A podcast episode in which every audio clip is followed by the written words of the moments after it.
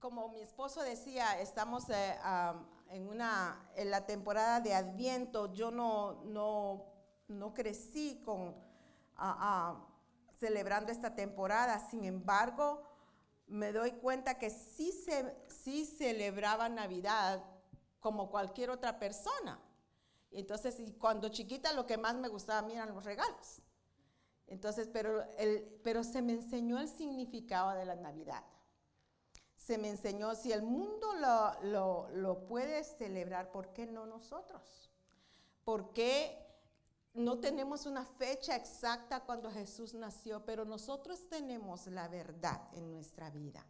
¿Y por qué nosotros tenemos que conocer quién es Jesús en nuestra vida. En esta temporada, el hermano Hugo decía, mientras él pedía oración, que oráramos, porque es una temporada donde Satanás anda buscando aquel que está solito, aquel que se siente triste, aquel que se siente solo, aquel que no tiene ayuda o pareciera que no tiene esperanza. Y de eso en esta tarde vamos a hablar, de esperanza. La primera palabra de Adviento. ¿Qué es Adviento? Lo aprendimos con, si usted recuerda, hace creo que dos años, con Pastor Ricardo, que él dijo que Adviento venía del, latín que dice ah, de la palabra uh, aventus, aventus que significa venida. Nosotros no solamente celebramos que Jesús vino a nacer hace mucho tiempo atrás en un pesebre, y esa fue la promesa que fue para alguien que estaba esperándole a él, que nunca dejó de esperarle. Es cierto que a los suyos vino y los suyos no le recibieron, pero hubo personas que estuvieron hasta que Él vino y entonces nosotros vamos a ver ese, ese, ese, ejemplo. Pero también nosotros celebramos también y tenemos que celebrar una gloriosa esperanza que nosotros tenemos. ¿Y cuál es esa esperanza? De que Él viene otra vez por nosotros. Y entonces, y, y viene como rey, ya no como un niñito, sino que viene como rey a reinar y nosotros con Él. Entonces nosotros tenemos esa esperanza gloriosa de la que la Biblia habla. Y en esta tarde yo quisiera decirles qué significa esperanza. Lo que, el, lo que bíblicamente conocemos como esperanza es el anhelo o deseo de algo acompañado con la expectativa o confianza de su cumplimiento o realización, aquello que se espera o aguarda con expectativa. ¿Estamos así nosotros? Esperando a nuestro Señor, con esa expectativa gloriosa que tenemos que tener. Este es el tiempo donde nosotros debemos de estar esperándole a Él, confiadamente, con esa expectativa, con gran expectación. Nosotros no, podemos estar, ¿se acuerdan de la, de la, de la parábola creo que es, o, el, ejemplo que nos ponen en la Biblia de las diez vírgenes, no sé si es parábola, pero este, dice de las diez vírgenes, unas estaban ah, preparadas y otras no. Yo digo, yo quiero estar preparada siempre, porque no sé cuándo va a venir el Señor, ¿cierto? La hora nadie la sabe, pero que viene, viene. Y Él es esperanza, Él trae esperanza. Nosotros recibimos esa esperanza y quisiera que usáramos nuestras Biblias ahora y nos vayamos a Romanos 8, 24 y 25. Y yo sé que nosotros en la, en la, congregación usamos la nueva traducción viviente. Yo no pude, no tengo Biblia en la casa para buscar la página donde estaba, pero si usted la puede buscar, si no tiene Biblia, están ahí ah, detrás de los asientos, está, hay Biblias ahí. Pero Romanos 8, 24 y 25 dice, recibimos esa esperanza cuando fuimos salvos. Si uno ya tiene algo, no necesita esperarlo. Pero si deseamos algo que todavía no tenemos, debemos esperar con paciencia y confianza. Eh, yo la voy a leer también en la Reina Valera porque dice, porque en esperanza fuimos salvos, pero la esperanza que se ve no es esperanza, porque lo que alguien ve, ¿a qué esperarlo? Pero si esperamos lo que no vemos mediante la paciencia, lo aguardamos. Cuando nosotros fuimos salvos, recibimos esa esperanza. ¿Cuál fue la esperanza que recibimos? ¿A quién recibió usted cuando recibió al Señor? Al Señor Jesús, ¿cierto? Él es esperanza en nuestra vida. Él trajo esperanza en nuestra vida. De venir a ser parte, ya no de una familia nada más uh, humana, pero de una familia celestial. Nosotros tenemos la esperanza de una promesa que Él nos dio. ¿Cuál fue la promesa que él, él nos dejó a todos? ¿Cuál es la promesa que nosotros estamos esperando? A ver. Estamos esperando su venida.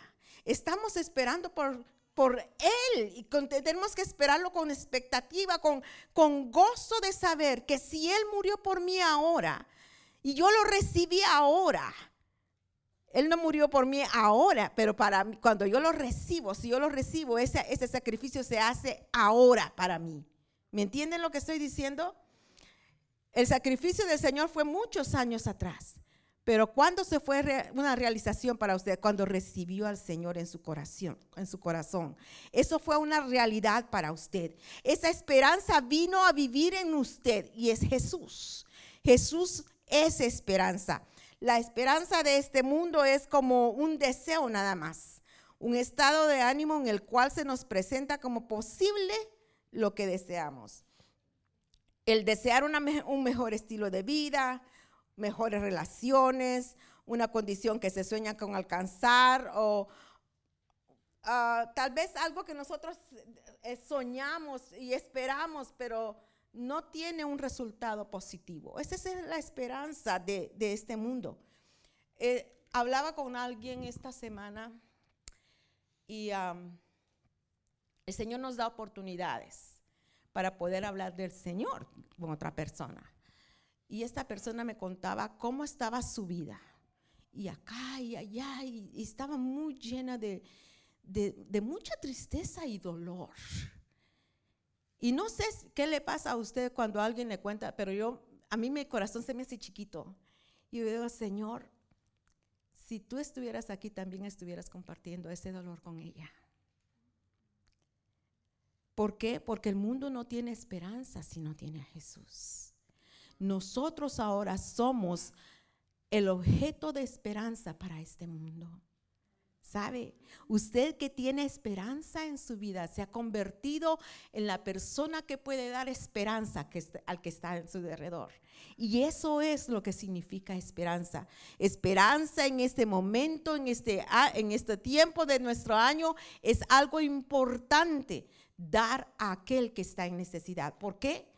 Porque si no, como, como hermano Hugo, si no hay alguien que les hable de que hay una esperanza gloriosa, que no, no solamente lo que está esperando, oh, oh, tal vez, tal vez mi familia, tal vez me pueda recibir otra vez, tal vez mis amigos se acuerden de mí, tal vez yo pueda encontrar un apartamento, tal vez mi, mi forma de vivir cambie, tal vez, ese tal vez es un deseo, ¿cierto?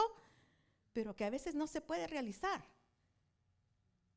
Pero si hay alguien en quien podemos poner nuestra confianza y expectativa, ese alguien es el, nuestro Señor Jesucristo.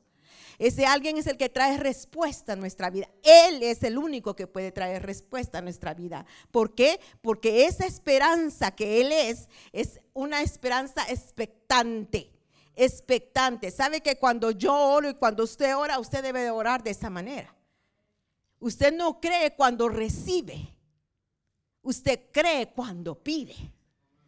Pide porque sabe que va a recibir. Pedid y se os dará, dice la palabra.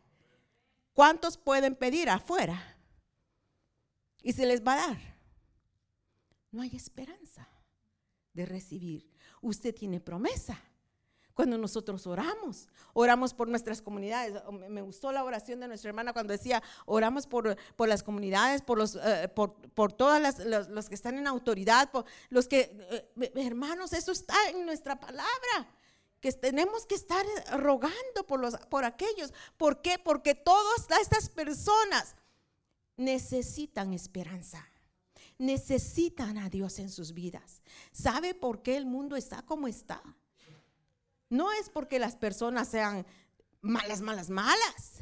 Es porque detrás de eso hay un espíritu que quiere destruir esas vidas, que quiere destruir los países, que quiere destruir este mundo. Y sabe, es eso lo que el Señor nos ha llamado, a poder dar lo que hemos recibido de gracia. Esta noche yo quisiera hablar de una esperanza que aguarda. Hebreos 10:23 nos dice, mantengámonos firmes sin titubear en la esperanza que afirmamos porque se puede confiar en que Dios cumplirá su promesa. Cuando yo leí este versículo dice, wow, se puede confiar en que Dios cumplirá su promesa. Él no es hombre para que mienta. Y lo que Él dice lo cumple. Y dice, por eso es que nos dice, mantengámonos firmes, sin titubear. ¿Qué quiere decir? Ah, en, la Reina Valera dice, mantengámonos firmes sin fluctuar. La profesión de nuestra esperanza. Eh, eh, dice, porque fiel es el que prometió. Algo que yo admiro de Dios es la fidelidad. Yo puedo acostarme y tener un sueño pacífico y, caer rendida a los pies del Señor porque sé que Él me va a cuidar.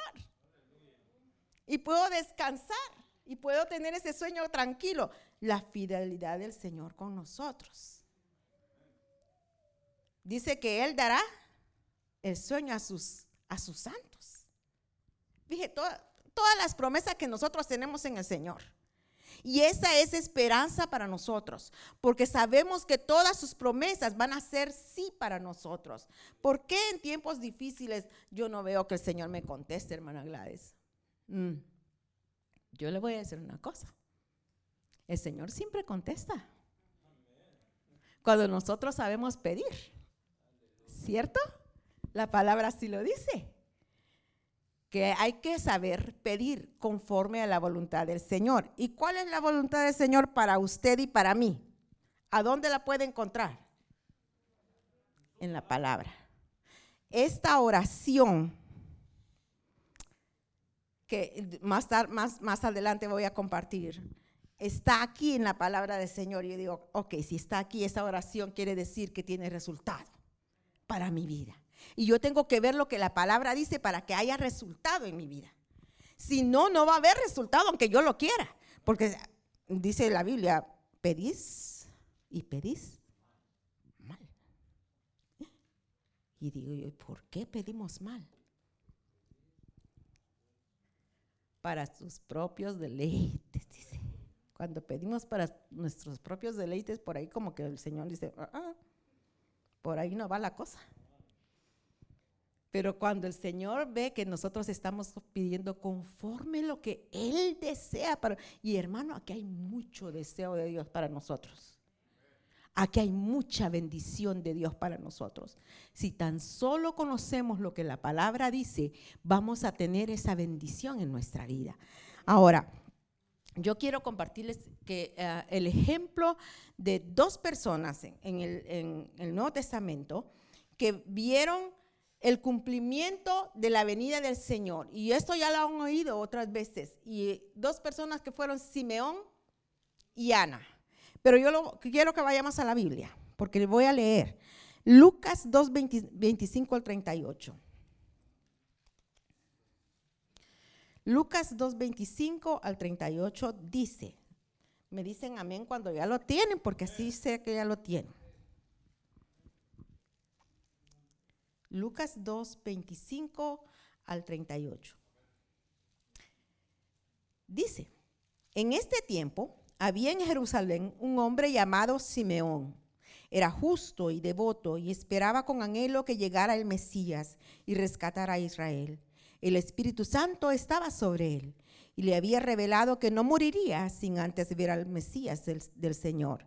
Ese día el Espíritu lo guió al templo, de manera que cuando María y José llegaron para presentar al bebé Jesús ante para presentar al bebé Jesús ante el Señor como exigía la ley, Simeón estaba allí. Tomó al niño en sus brazos y alabó diciendo, Señor soberano, permite ahora que tu, ser, tu siervo muera en paz como prometiste. He visto tu salvación, la que preparaste para toda la gente. Él es una luz para revelar a Dios a las naciones y es la gloria de tu pueblo Israel. Los padres de Jesús estaban asombrados de lo que se decía de él. Entonces Simeón les dio su bendición y le dijo a María, la madre del bebé, este niño está destinado a provocar la caída de muchos en Israel y también el ascenso de muchos otros. Fue enviado como una señal de Dios, pero muchos se le opondrá, opondrán. Como resultado saldrán a la luz los pensamientos más profundos de muchos corazones y una espada atravesará tu propia alma. En el templo también estaba Ana una profetisa muy anciana, hija de Fanuel, de la tribu de Aser. Su esposo había muerto cuando solo llevaban siete años de casados. Después ella vivió como viuda hasta la edad de 84 años. Nunca salía del templo, sino que permanecía allí de día y de noche adorando a Dios en ayuno y oración. Llegó justo en el momento que Simeón hablaba con María y José y comenzó a alabar a Dios habló del niño a todos los que esperaban que Dios rescatara a Jerusalén. Dos cosas que me llamaron la atención acá. La forma en que Simeón estaba esperando la venida del Mesías.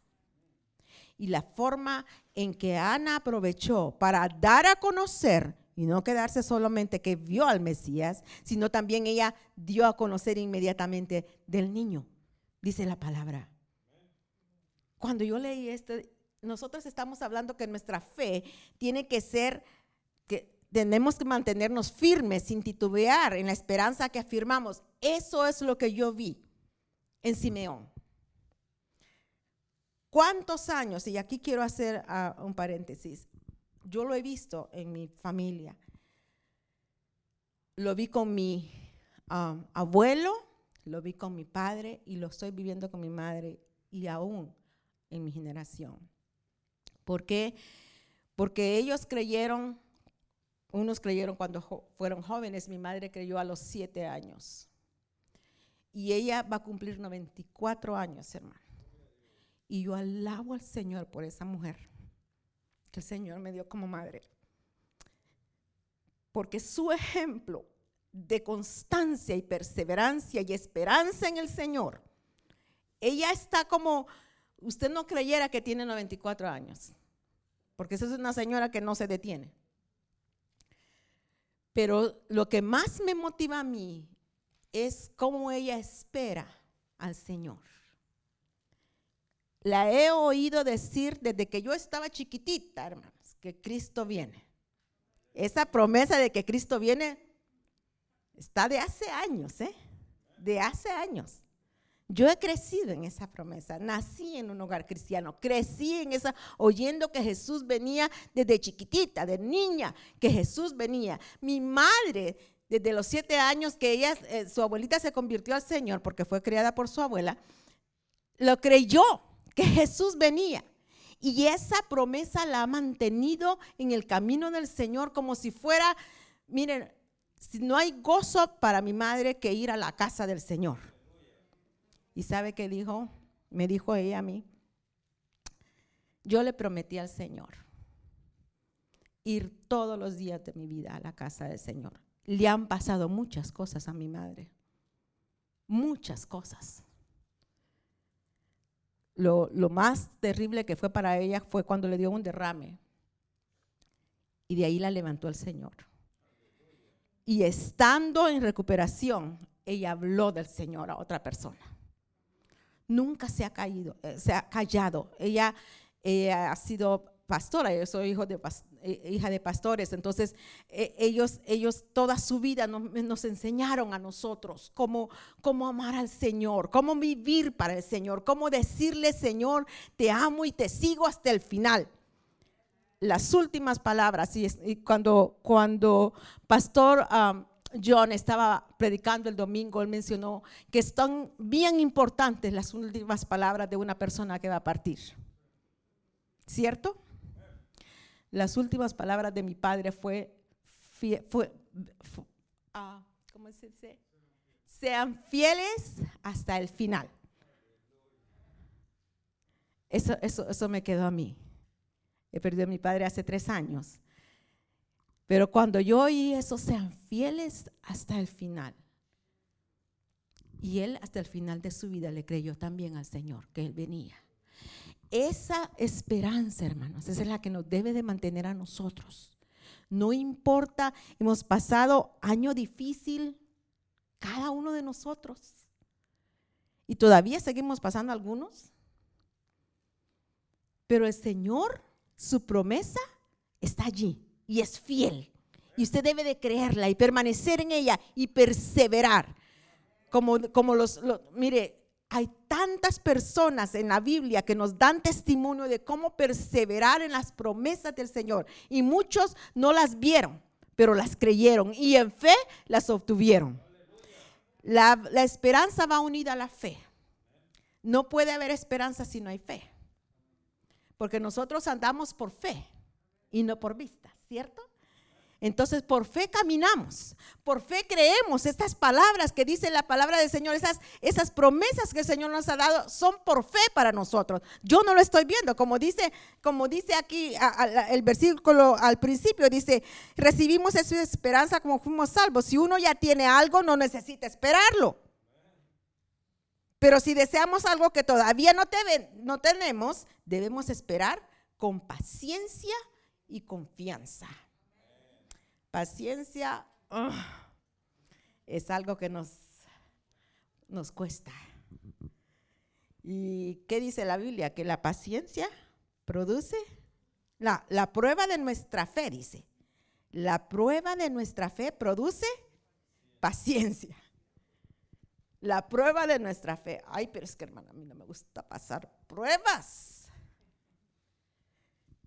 La prueba de nuestra fe cuando, este, cuando comenzamos el servicio me, me puse a pensar en los miles de cristianos que no tienen la oportunidad que nosotros tenemos de cantarle al Señor. Y dije, wow, así debe ser, ¿eh? Pero ellos oran.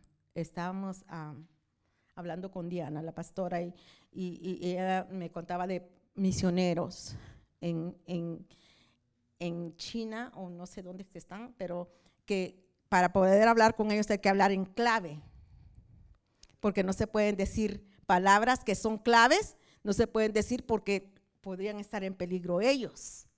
Yo digo, wow. Entonces vi un video de, los hermanos en China que estaban cantando al Señor, pero solo abrían su boca. No, no, no, no salía sonido. Imagínense qué privilegio tenemos nosotros, hermanos qué esperanza divina la que ellos tienen, que a pesar de su sufrimiento, ellos siguen adelante. Y esa esperanza es la que no avergüenza, basada en la fe que aún en los momentos difíciles, y sufrimiento continuamos perseverando en esperanza. Pablo nos habla acerca de eso. No, no, vemos el mismo ejemplo de Pablo, ¿no es cierto?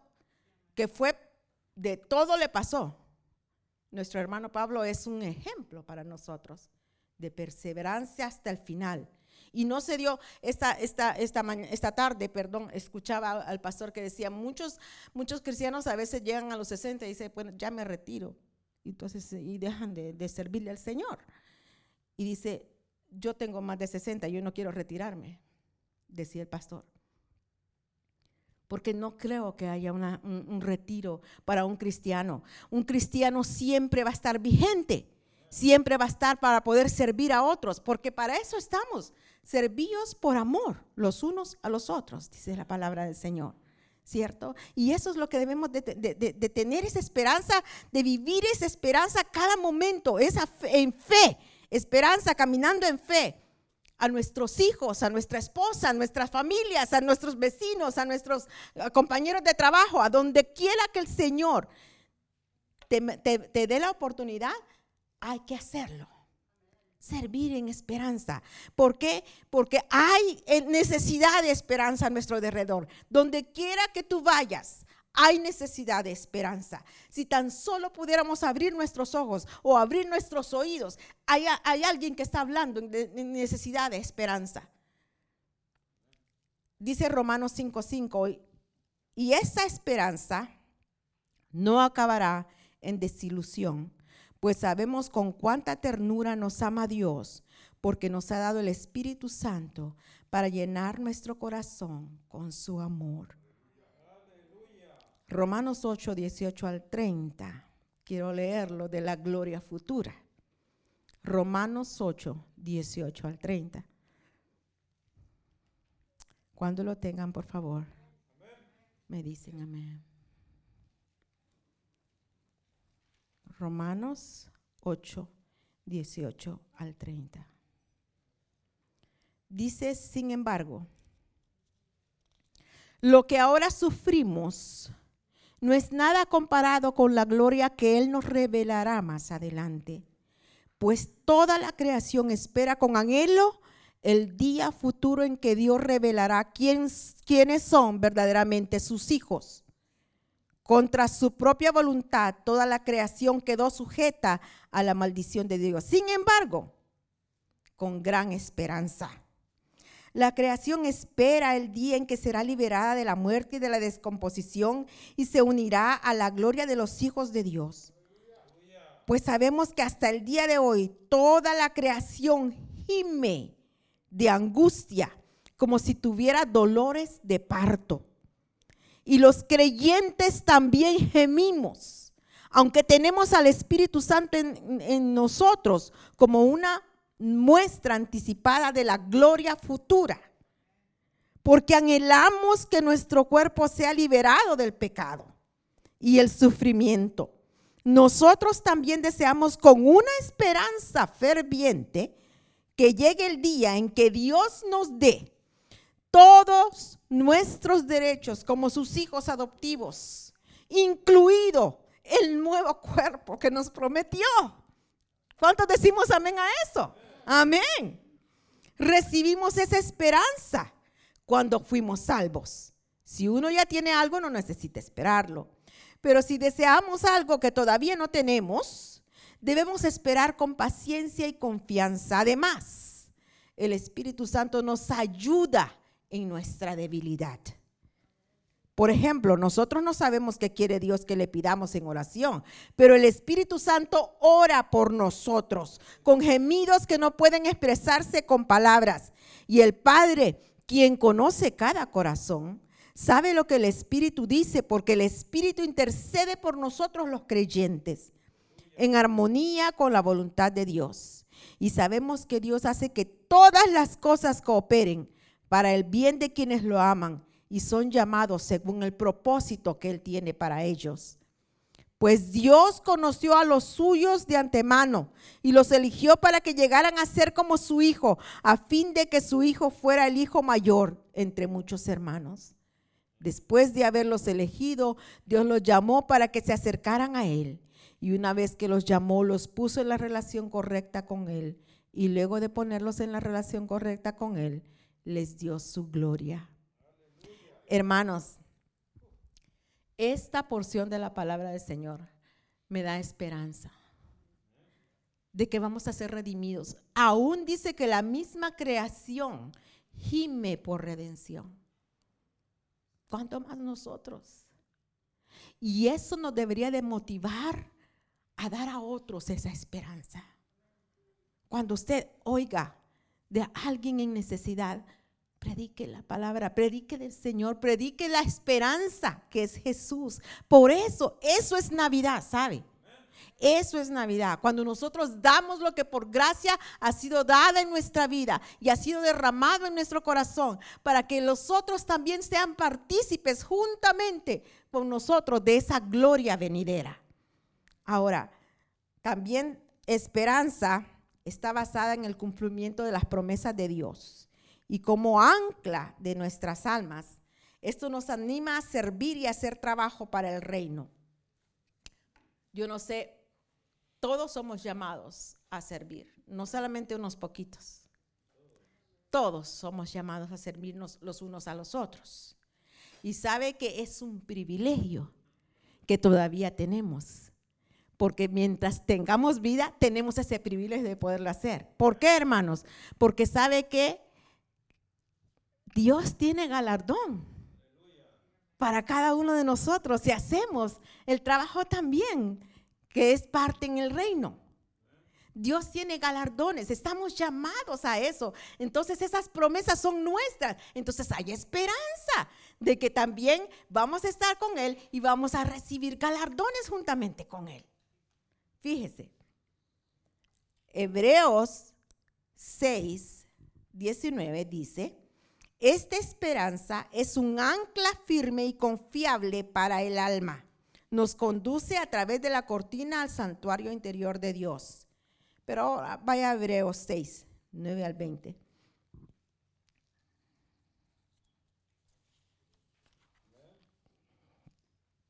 Hebreos 6, 9 al 20.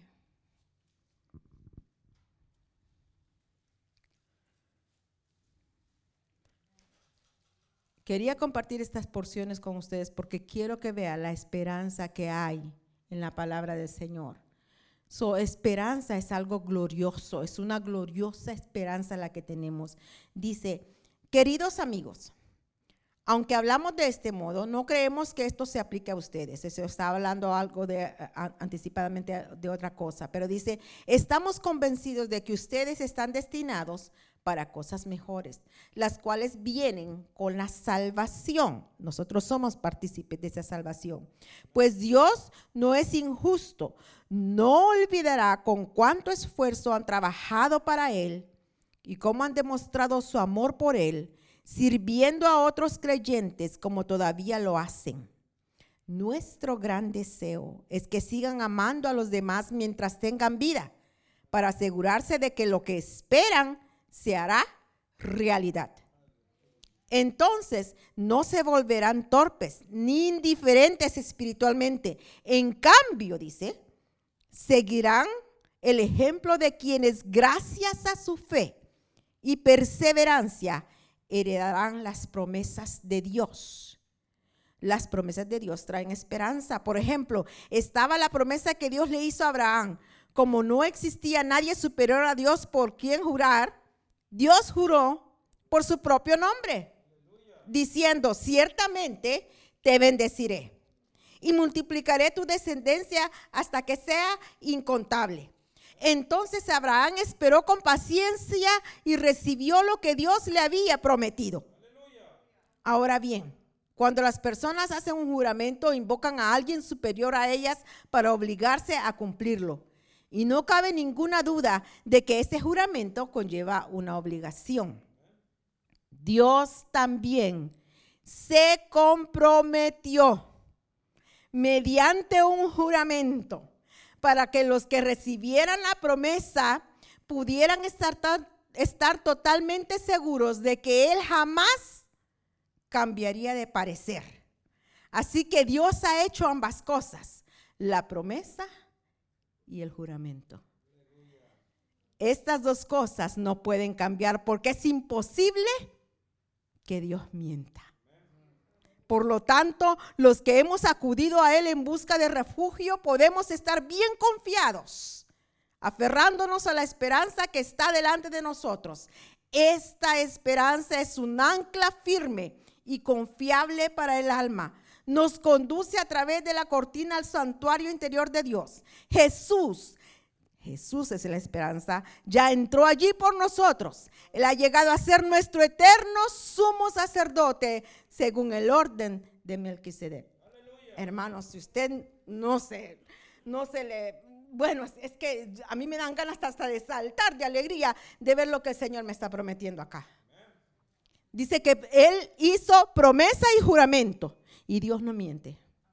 Y esa promesa se va a hacer una realidad. Se va a hacer una realidad. Entonces esa esperanza que usted tiene, no, no, no, permita que se decaiga. Y cuando usted ya no le den ganas de, ay, de servir, como que me está costando. No, no. En el nombre del Señor, levántese y vamos a seguir hacia adelante. Vamos a hacerlo para el Señor. Vamos a hacerlo porque hay promesa del Señor para mí para servirle al Señor, para seguir hacia adelante, para que mi vida cristiana sea una victoria en victoria, triunfo en triunfo y no derrota en derrota. No, el Señor nos ha llamado a ser victoriosos, pero en Él, en Él todo lo puedo en Cristo porque Él me fortalece. No depende de mí, depende de el Señor en mí. Su identidad está en el Señor. Quien es usted es el Señor en usted. Ese es el verdadero usted. Ahora, yo los dejo con una oración en Romanos 15, 13. Y quisiera que lo buscáramos.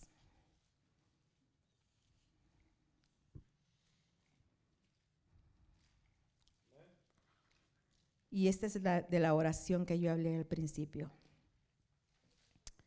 Dice, y el Dios de la esperanza os llene de todo gozo y paz en el creer, para que abundéis en la esperanza por el poder del Espíritu Santo. Le pido a Dios, dice la nueva traducción viviente, fuente de esperanza, que los llene completamente de alegría y paz porque confían en Él.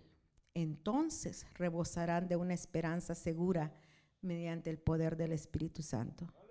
Esa es mi oración para nosotros, hermanos. Esa es la oración que Pablo nos deja también a nosotros, para que abundemos, dice, en la esperanza. En la esperanza. Quiero decirles, que estos días en los que estamos viviendo, principalmente terminando un año, sería bueno que revisáramos qué es lo que hemos hecho este año con nuestra vida espiritual, con nuestra relación con el Señor. ¿A dónde ha estado? ¿Se ha estado tambaleando? Hemos estado medio aquí, medio allá. Eh, hemos estado como que con desgano, como que sí quiero, como que no quiero o han habido circunstancias que me han hecho ah, dudar. Quiero decirte, esta noche el Señor te da esperanza y te da una promesa. Y hizo un juramento. Y Él cumple todo lo que Él dice. Él quiere que te vayas con esperanza. Él no quiere que vayas como viniste. So inclinemos nuestros rostros, por favor. Y así como estamos inclinados nuestros rostros, por favor cerremos nuestros ojos. Porque el Señor quiere hablar en esta tarde. Te alabamos, Señor, por tu palabra y por esperanza que eres tú, Señor Jesús. Señor, te pido en esta tarde, Señor, que traigas esperanza a aquel que está desesperanzado, aquel que está falto de ti, aquel Señor que necesita de ti en esta tarde. Padre, en el nombre de Jesús, Espíritu Santo, la palabra ha sido dada, tú la has dado, Señor. Trae esperanza en esta tarde, Padre, en el nombre de Jesús. Así como estamos, por favor, si hay alguno que necesita esperanza. Yo no estoy diciendo que no, nunca has conocido al Señor. Ya lo conociste. Pero estás tambaleando en tu caminar con el Señor. Y estás como que quiero, como que no quiero. En esta tarde el Señor te invita y quiere darte esperanza. Para que esa esperanza sea una esperanza eterna, no solamente para el momento, Si hay alguien aquí que necesita esperanza, por favor, levante su mano. Nadie está viendo, solo yo. Levante su mano. Gracias. El Señor está aquí para darte esperanza. Él no quiere que te vayas sin esa esperanza. Él desea que lo conozcas tan íntimamente, que esa esperanza sea una esperanza gloriosa para ti. ¿Hay alguien más? ¿Hay alguien más? Si no lo hay, por favor, así como estamos, con nuestros rostros inclinados, oremos al Señor. Padre, te doy gracias por haber hablado a estas vidas que necesitan de ti. Nuestra esperanza no la podemos poner en nadie más, Señor, sino en ti. Oro, Señor, para que estas vidas, Señor, sean tocadas por tu Espíritu Santo y vayan a sus hogares llenos de esperanza, llenos de tu palabra. Que esta palabra no se las arrebate nadie, sino sea, Señor, en ellos una palabra que produzca esa esperanza en el nombre de Jesús. Padre, yo te pido, Señor, que al llegar a sus hogares mediten en lo que ha sido dado para ellos, Señor ellos han recibido esta tarde, Señor. Llévalos, Señor, con esa esperanza en sus corazones.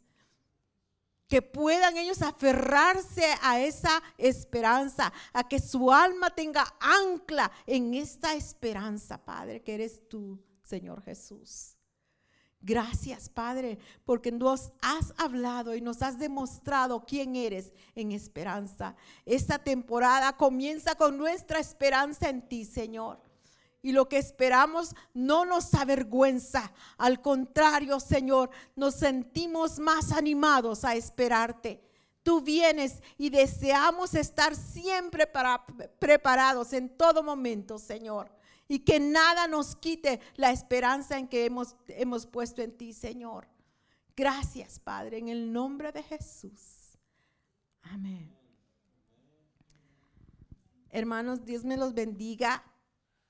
Por favor, vayan a sus hogares sabiendo que el Señor está con ustedes. Recuerden, el 19 de, diciembre tenemos nuestra cena navideña o celebración navideña, no solo cena, sino celebración también. El primero de diciembre, viernes primero de diciembre, no, el 3 de diciembre. 3 de diciembre, ya estoy cambiando las fechas. El 3 de diciembre hay oración. ¿Se fijaron que es bonito orar aquí todos juntos? Por favor, les invitamos el viernes 3 de diciembre, va a haber una hora y media de oración. Si, si no trabaja, haga el, esfuerzo. Y si trabaja, también haga el esfuerzo. Dios me los bendiga, que el Señor vaya con ustedes y tengan la paz del Señor en sus corazones. Aleluya.